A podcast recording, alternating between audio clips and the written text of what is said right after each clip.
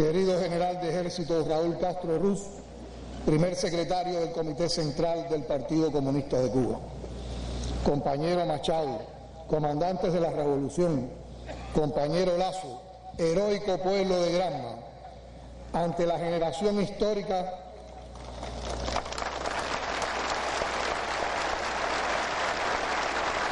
ante la generación histórica que nos acompaña, pronunciaré las palabras centrales de este acto en la misma plaza donde el comandante en jefe, en igual fecha de 2006, presidió y clausuró por última vez una conmemoración del Día de la Rebeldía Nacional. Cuando la dirección de nuestro partido me, me encargó hablar hoy aquí, recordé aquel momento y pensé en el significado de la tradición que comenzó hace 60 años. En un viaje a la inversa del nuestro, miles de campesinos a caballo tomaron la plaza de la Revolución José Martí de La Habana con Camilo Cienfuegos al frente. Al menos dos de ellos se treparon a las farolas como si fueran palmas para saludar a Fidel. Esos guajiros, con sus machetes en la mano, le mostraban al mundo el rostro más auténtico de una revolución de los humildes, por los humildes y para los humildes. Con aquel acto comenzaron las actividades conmemorativas del 26 de julio, una fecha que el odio ensangrentó y el amor convirtió en fiesta de homenaje a los hijos de la generación del centenario. Me preguntaba cómo y en nombre de quienes debo hablar hoy, teniendo en cuenta que en estos actos, por tradición, siempre se pronuncian dos discursos, el de la provincia sede de la celebración y el de los protagonistas de la historia. En nombre de los granmenses habló el compañero Federico Hernández, primer secretario del partido en la provincia. Las palabras centrales de todas las conmemoraciones anteriores solo han estado a cargo de Fidel, Raúl, Ramiro Valdés y Machado Ventura. Puede parecer un detalle, pero resulta relevante que los protagonistas de la historia, vivos, lúcidos, activos en su liderazgo político, le encomienden a la nueva generación de dirigentes del país pronunciar las palabras centrales en una de las conmemoraciones más trascendentes de la historia revolucionaria.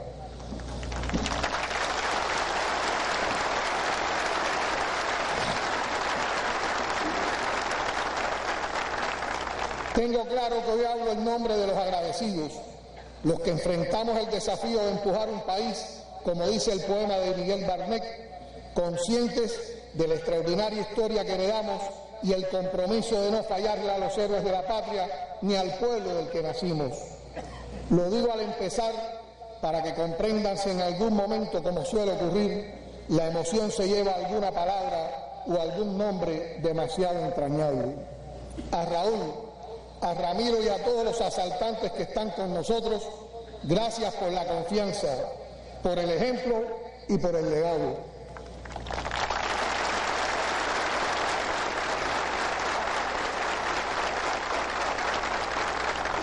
La historia, qué peso tan descomunal tiene la historia en nuestras vidas. Es justo decirlo aquí, donde ella empezó a expresarse como nación hace 151 años. ¿Quién que se siente y se diga, y se diga cubano puede pasar por la de Mojagua, por Yara, por Manzanillo, por Jiguaní, por Dos Ríos, por La Plata, por Guisa, por Bayamo, por sus calles y sus plazas, sin percibir que la historia nos juzga? ¿Quién puede cruzar el Cauto, subir las lomas de la Sierra Maestra o mojarse los pies en la playa de las Coloradas sin estremecerse de respeto y culto al heroísmo. Quien que lea la historia me absorberá puede olvidar las palabras de Fidel al explicar por qué se escogió la fortaleza militar de Bayamo para uno de los asaltos y sitio. A Bayamo se atacó precisamente para situar nuestras avanzadas junto al río Cautu. No se olvide nunca que esta provincia, se refería a la antigua provincia de Oriente, que hoy tiene millón y medio de habitantes, es sin duda la más guerrera y patriótica de Cuba. Fue ella la que mantuvo encendida la lucha por la independencia durante 30 años y le dio el mayor tributo de sangre, sacrificio y heroísmo. En Oriente se respira todavía el aire de la epopeya gloriosa y al amanecer, cuando los gallos cantan como clarines que tocan Diana llamando a los soldados y el sol se eleva radiante sobre las empinadas montañas, cada día parece que va a ser otra vez el de Yara o el de Baile. Fin de la cita. Por eso al saludarlos hoy les decía, heroico pueblo de Granma.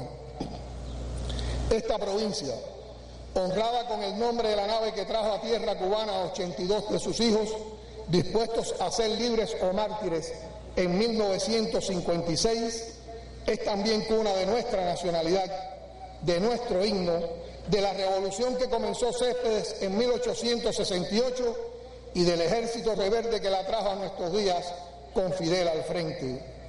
No es casual, por tanto, que en Gran Mestel segundo cuartel asaltado aquella mañana de la Santa Ana, el Carlos Manuel de Céspedes de Bayama, que hoy convertido en parque museo, lleva el honroso nombre de Nico López, uno de los jefes de la acción en esta ciudad, gran amigo de Raúl, en cuyo despacho ocupa un lugar de honor la foto del muchacho de los grandes espejuelos negros.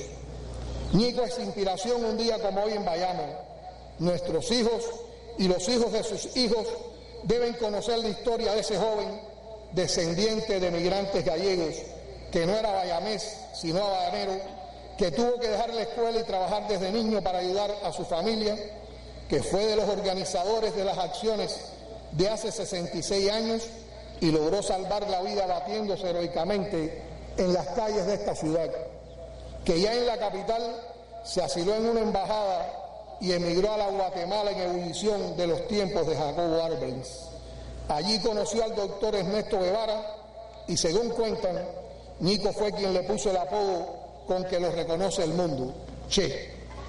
Nieto cayó asesinado en las horas posteriores al desembarco del Granma, también en tierras de esta provincia, pero no ha estado ni un minuto ausente de la obra revolucionaria a la que se entregó con tanta pasión y fe en el triunfo, por la cual sufrió hambres y penurias de todo tipo, sin perder jamás el entusiasmo ni la sonrisa. Es curioso que varias instituciones importantes, como la refinería de regla o la Escuela Superior del Partido, lleven por nombre no el oficial de Antonio López, sino el de Nico. En esas cuatro letras del apodo familiar hay un mensaje, la camaradería y amistad sin límites como uno de los valores de la generación del centenario.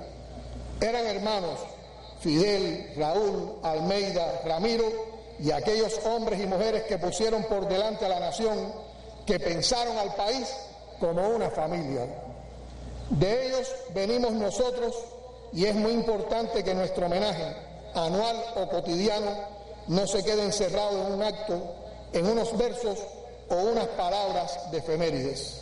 La revolución, que necesita ahora que demos la gran batalla por la defensa y la economía, que le rompamos al enemigo el plan de destrozarnos y asfixiarnos, precisa al mismo tiempo que fortalezcamos en nuestra gente la espiritualidad el civismo, la decencia, la solidaridad, la disciplina social y el sentido del servicio público.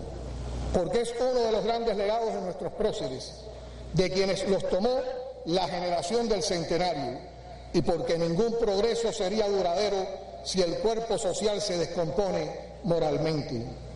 Repasemos brevemente los acontecimientos de hace 66 años. Las acciones del 26 de julio de 1953 no lograron los objetivos que se proponían los asaltantes. Se perdió el factor sorpresa, no todos alcanzaron a escapar de la represión que fue violenta y cruel.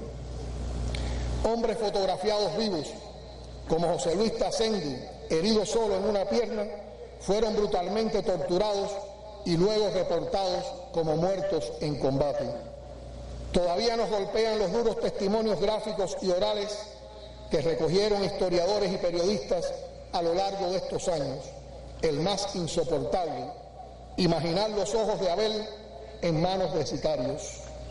A pesar del dolor de la pérdida física de esos seres de otro mundo de la canción del elegido de Silvio, los sobrevivientes de aquella epopeya, guiados por Fidel, no se lamentaron nunca, no se fueron a llorar a los rincones por sus compañeros muertos o asesinados.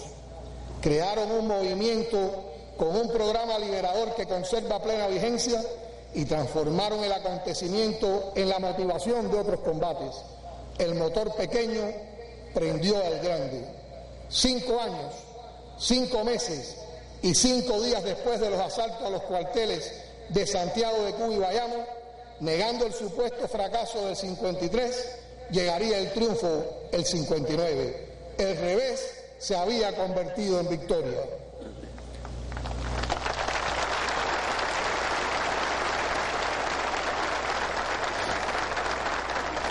La explicación del milagro de que un grupo de hombres terminara derrotando a uno de los ejércitos mejor armados del continente solo puede encontrarse en los valores humanos más sobresalientes de la generación del centenario. Sentido de la justicia, lealtad a una causa, respeto por la palabra empeñada, confianza en la victoria, fe inconmovible en el pueblo y la unidad como principio. Durante la reciente discusión de la ley de símbolos nacionales se habló mucho de esa fuerza. La unidad aparece representada en el escudo desde los tiempos fundacionales por el apretado haz de varas que va de la base a la parte posterior como columna vertebral de la nación. Nuestros padres y maestros nos enseñaron que era fácil quebrar las varitas separadas, pero es imposible partir un haz de varitas unidas.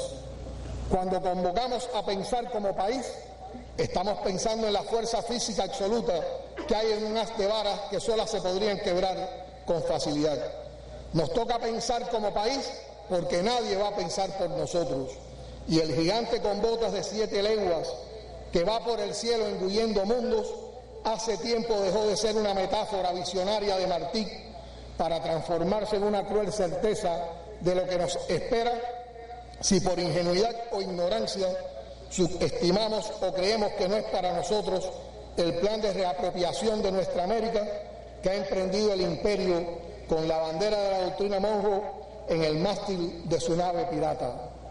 Venezuela cercada, robada, asaltada literalmente con la aprobación o el silencio cómplice de otras naciones poderosas y lo que es peor, con la vergonzosa colaboración de gobiernos latinoamericanos, es hoy el más dramático escenario de la crueldad de las políticas del imperio en decadencia que combina comportamientos de policía del mundo con los de juez supremo de la aldea global. La OEA, cada vez más desprestigiada y servil, tira alfombra roja a la posibilidad de una intervención militar. La zona de paz que la CELA acordó en La Habana para preservar a la región de la violencia de la guerra convencional sobrevive a duras penas por la voluntad de naciones dignas de Latinoamérica y el Caribe.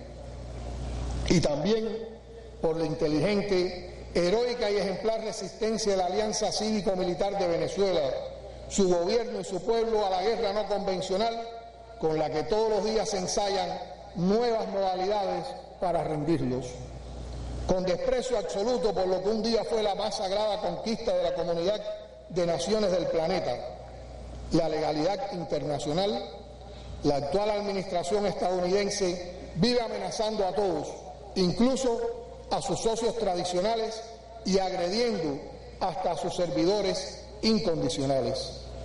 El mundo entero lo sabe, lo reconoce la Asamblea General de Naciones Unidas cuyas resoluciones el imperio ignora. Lo sufrimos desde hace 60 años, varias generaciones de cubanas y cubanos impedidos de construir una nación a la medida de nuestros sueños. ¿Y cuál es el delito por el que se nos castiga? Nuestros padres tuvieron la osadía de acabar con el abuso y recuperar lo que se le había arrebatado a la nación una y otra vez a lo largo de siglos. En primer lugar, la tierra, comprada por transnacionales yanquis al ridículo precio de 6 dólares la hectárea, al final de la larga y cruenta guerra de 30 años que terminó con un pacto entre el pujante imperio en gestación y la vieja metrópoli decadente en el cruce de siglos. La colonia sustituida por la neocolonia, la intervención. ¿Por qué la reforma agraria? Se preguntaban los autores de la encuesta de trabajadores agrícolas cubanos realizada por la agrupación católica universitaria en 1956-57. Un estudio que la ley Helborton nos provoca a desempolvar. En el campo, y especialmente los trabajadores agrícolas, están viviendo en condiciones de estancamiento, miseria y desesperación difíciles de creer, afirmaban los autores del estudio. Uno de ellos, el doctor José Ignacio Lazaga, reconoció entonces que en todos sus recorridos por Europa, América y África, pocas veces encontró campesinos que vivieran más miserablemente que el cubano. Falta decir que trabajar la tierra no significaba poseerla.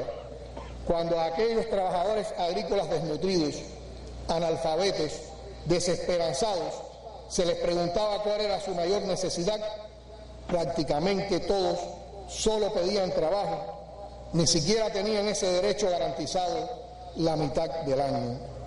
El grado de pobreza material y social de nuestros campos impresionó tanto a los encuestadores que en las conclusiones afirmaban, ya es hora de que nuestra nación deje de ser feudo privado de algunos poderosos. Tenemos la firme esperanza que dentro de algunos años Cuba será no propiedad de unos pocos, sino la verdadera patria de todos los cubanos. La Constitución de 1940, conquistada prácticamente a sangre y fuego por los revolucionarios de la época, se había planteado la reforma agraria, pero la ley no llegó hasta mayo de 1959.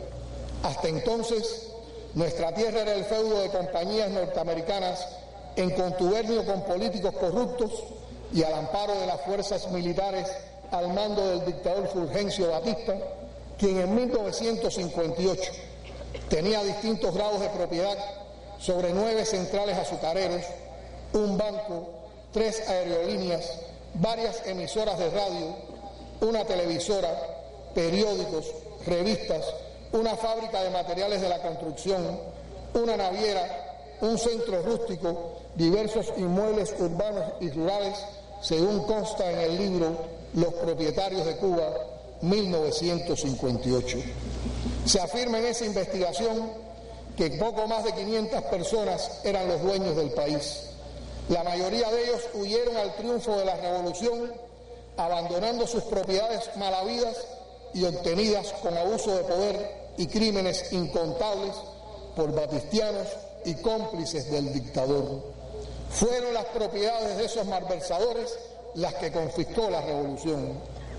Otra historia es la de las nacionalizaciones, derecho que la legalidad internacional reconoce a todas las naciones soberanas, de ahí su nombre, en función del bien público. También se apoya en una ley que respalda la Constitución del 40 y prevía indemnizaciones que Cuba negoció con otros gobiernos como se negocian las nacionalizaciones, excepto con el de Estados Unidos, que se negó a hacerlo, confiando en que podrían retomarlo todo en poco tiempo por la fuerza. La ley de reforma agraria fue la primera gran nacionalización y el mayor acto de justicia social demandado por el pueblo. Y fue también el punto de ruptura, el cruce de Rubicón como ha dicho el general de ejército Raúl Castro Ruz. Aquellos que se creían dueños de Cuba, negados a perderla, desataron desde entonces esta guerra no declarada que ha vivido breves pausas, pero no ha tenido fin. Para confundir a la opinión pública y darle a esa confrontación una legalidad que no tiene, se fabricó la Barton, engendro jurídico donde se mezclan los afanes imperiales de dominio sobre nuestros destinos y el revanchismo de los nostálgicos del batistato. De aquella especie inmoral y antipatriótica que saqueó al país, provienen los reclamantes actuales de las posesiones que hace 60 años pasaron por fin a manos del pueblo. Incapaces de hacerlos por sí mismos, los ladronzuelos de esta época se amparan hoy en una ley sin poder alguno sobre Cuba para recuperar bienes confiscados por ser fruto de malversación o bienes abandonados por temor a la justicia popular. Me permito advertirles que los descendientes de aquella caballería mambisa y campesina que tomó la plaza en 1959 para saludar a la revolución victoriosa, heredó la tierra y los machetes de sus antepasados, y no dudarían en blandirlos bien afilados contra quienes intenten arrebatarles la tierra que esa revolución les entregó.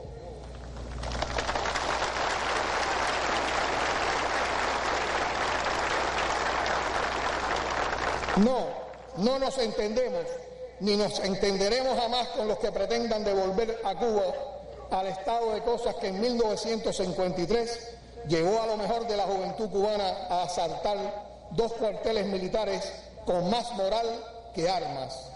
El programa del Moncada, brillantemente expuesto por el joven Fidel Castro en su alegato de defensa, habla claramente de las razones que los llevaron al combate aquel 26 de julio.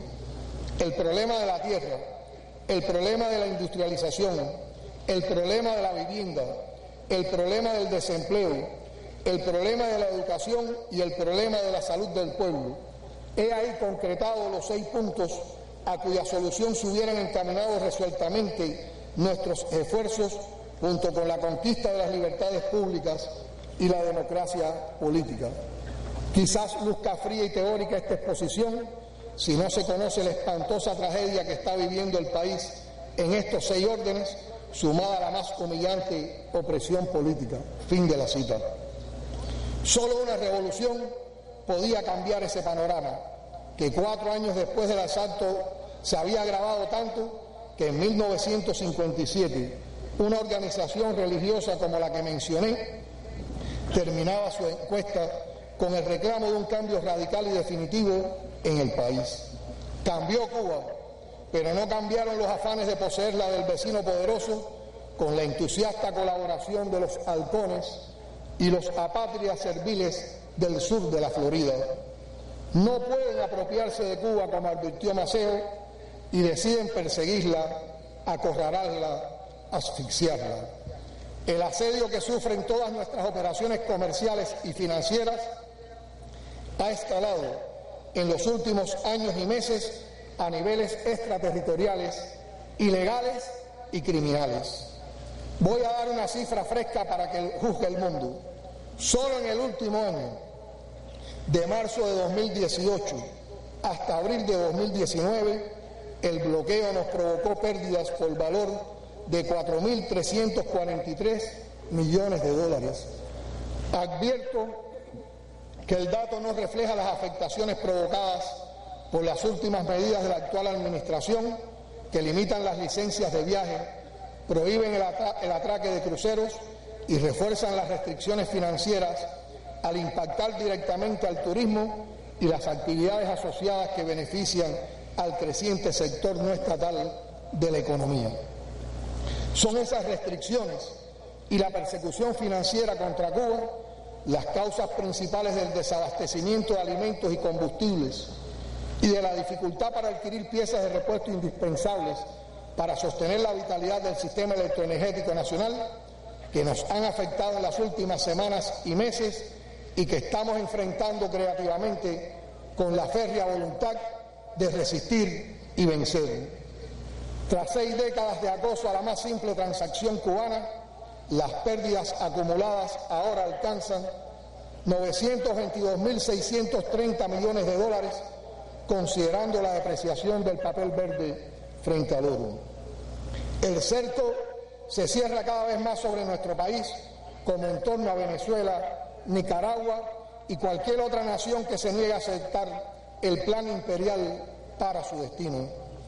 Hoy denuncio ante el pueblo de Cuba y el mundo que la administración de los Estados Unidos ha comenzado a actuar con mayor agresividad para impedir la llegada de combustible a Cuba. Con crueles acciones extraterritoriales de bloqueo, hoy se trata de impedir por todos los medios el arribo a puertos cubanos de los tanqueros, amenazando brutalmente a las compañías navieras, a los gobiernos de los países donde están registrados los buques y a las empresas de seguro. El plan genocida es afectar aún más la calidad de vida de la población, su, progreso y hasta sus esperanzas con el objetivo de herir a la familia cubana en su cotidianidad, en sus necesidades básicas y paralelamente acusar al gobierno cubano de ineficacia. Buscan el estallido social. Qué poco nos conocen. ¿Cuándo acabarán de entender que la heroica familia cubana es capaz de enfrentar y resistir con dignidad los peores asedios y seguirse amando, aún en la distancia, porque nada ni nadie puede dividirla.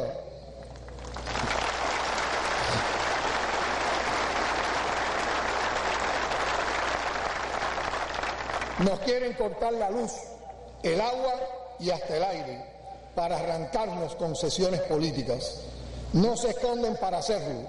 Declaran públicamente los fondos destinados a la subversión dentro de Cuba.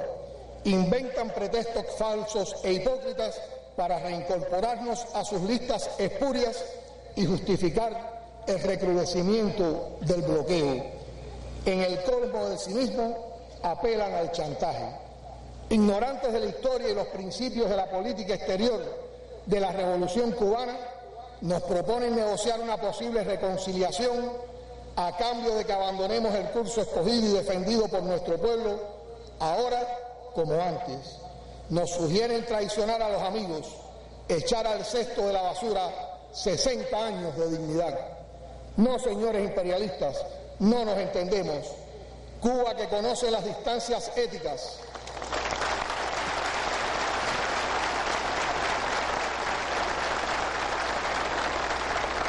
Cuba que conoce las distancias éticas y políticas entre esta administración estadounidense y los más nobles ciudadanos de ese país no ha renunciado a su declarada voluntad de construir una relación civilizada con Estados Unidos, pero tiene que basarse en el respeto mutuo a nuestras profundas diferencias. Cualquier propuesta que se aparte del respeto entre iguales no nos interesa. Y en cuanto al pueblo norteamericano,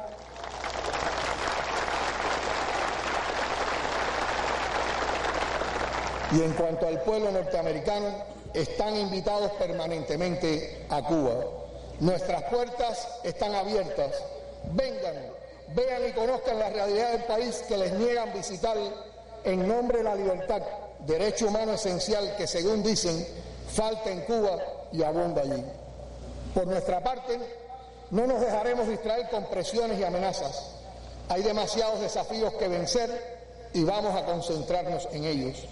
En primerísimo lugar, la invulnerabilidad económica y militar del país, el ordenamiento jurídico, la derrota de cuanto obstáculo interno o externo persista, sea el burocratismo, la insensibilidad o la corrupción, que no pueden aceptarse en el socialismo. Y al imperialismo, ni tantico así, frase del Che y enseñanza permanente de la revolución.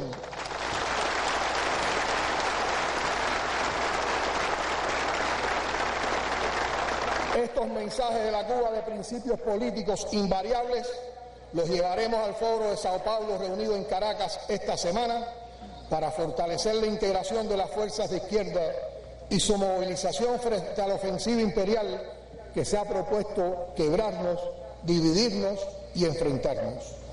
Queridos compatriotas, lo que hemos encontrado en nuestros recorridos por esta provincia y escuchamos en el discurso de su primer secretario, Federico Hernández, son resultados económicos y sociales importantes. El territorio mereció la sede por sus avances innegables.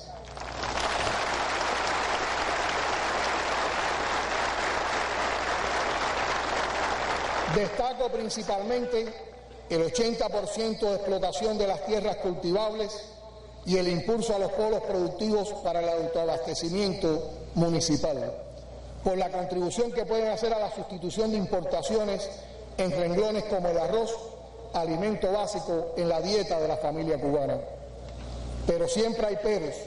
Las autoridades del territorio reconocen que aún con récords productivos importantes están lejos de sus potencialidades.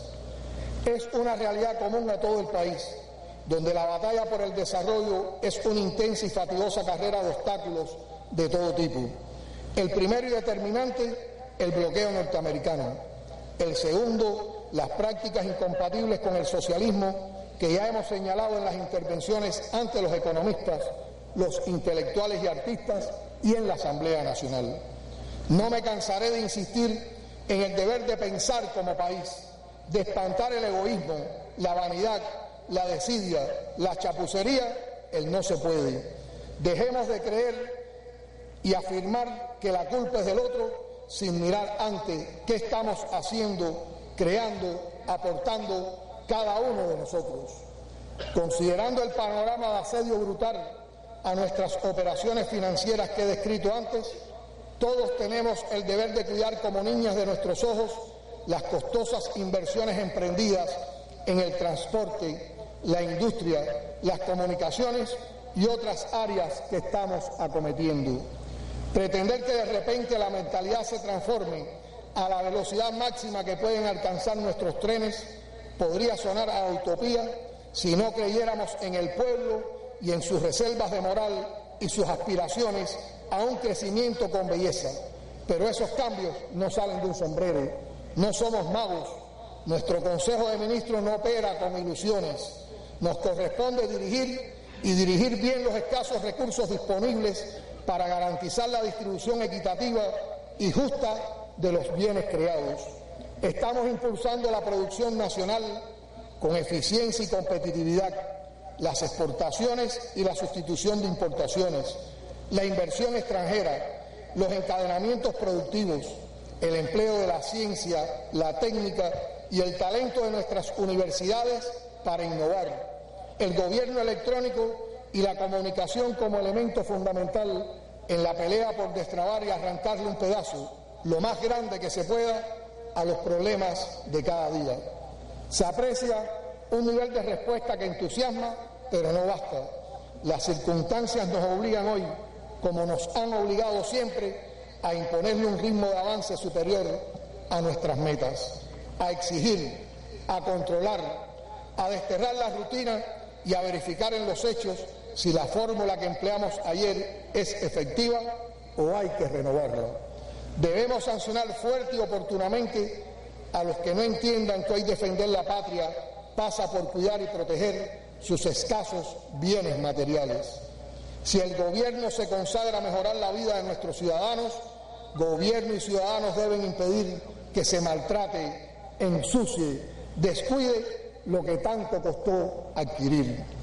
Puesto frente a la vieja disyuntiva de subir salarios ya o a esperar resultados productivos para respaldar esas erogaciones, decidimos elevarlos, no una, sino varias veces el valor de lo que se estaba pagando. Tampoco esperamos terminar el año para empezar a aplicar esta medida tan popular como dependiente de lo que seamos capaces de hacer todos para que se traduzca en crecimiento. Pero para sostener esa y todas las medidas de beneficio social que sea posible, es preciso producir más y elevar la calidad de los servicios. Nuevas medidas propuestas por el pueblo deberán aprobarse en las próximas semanas y meses. Vamos por más no es una consigna, es la traducción al lenguaje de gobierno de la respuesta política al enemigo con quienes quieren robarnos la tierra, la casa, las escuelas, los hospitales, los círculos infantiles, las fábricas, las playas, los puertos y aeropuertos. No nos entendemos. Es la concreción en la práctica de nuestra voluntad de no dejarnos distraer por las presiones y amenazas y resistir creativamente sin renunciar al desarrollo. Los años duros impuestos por el asedio del imperialismo no pueden ocultar verdades como puños bajo el manto de la desmemoria, ha escrito la querida intelectual Graciela Pavolotti en su más reciente artículo, donde también nos recuerda que porque la lucha no ha concluido, siempre es 26. Sí,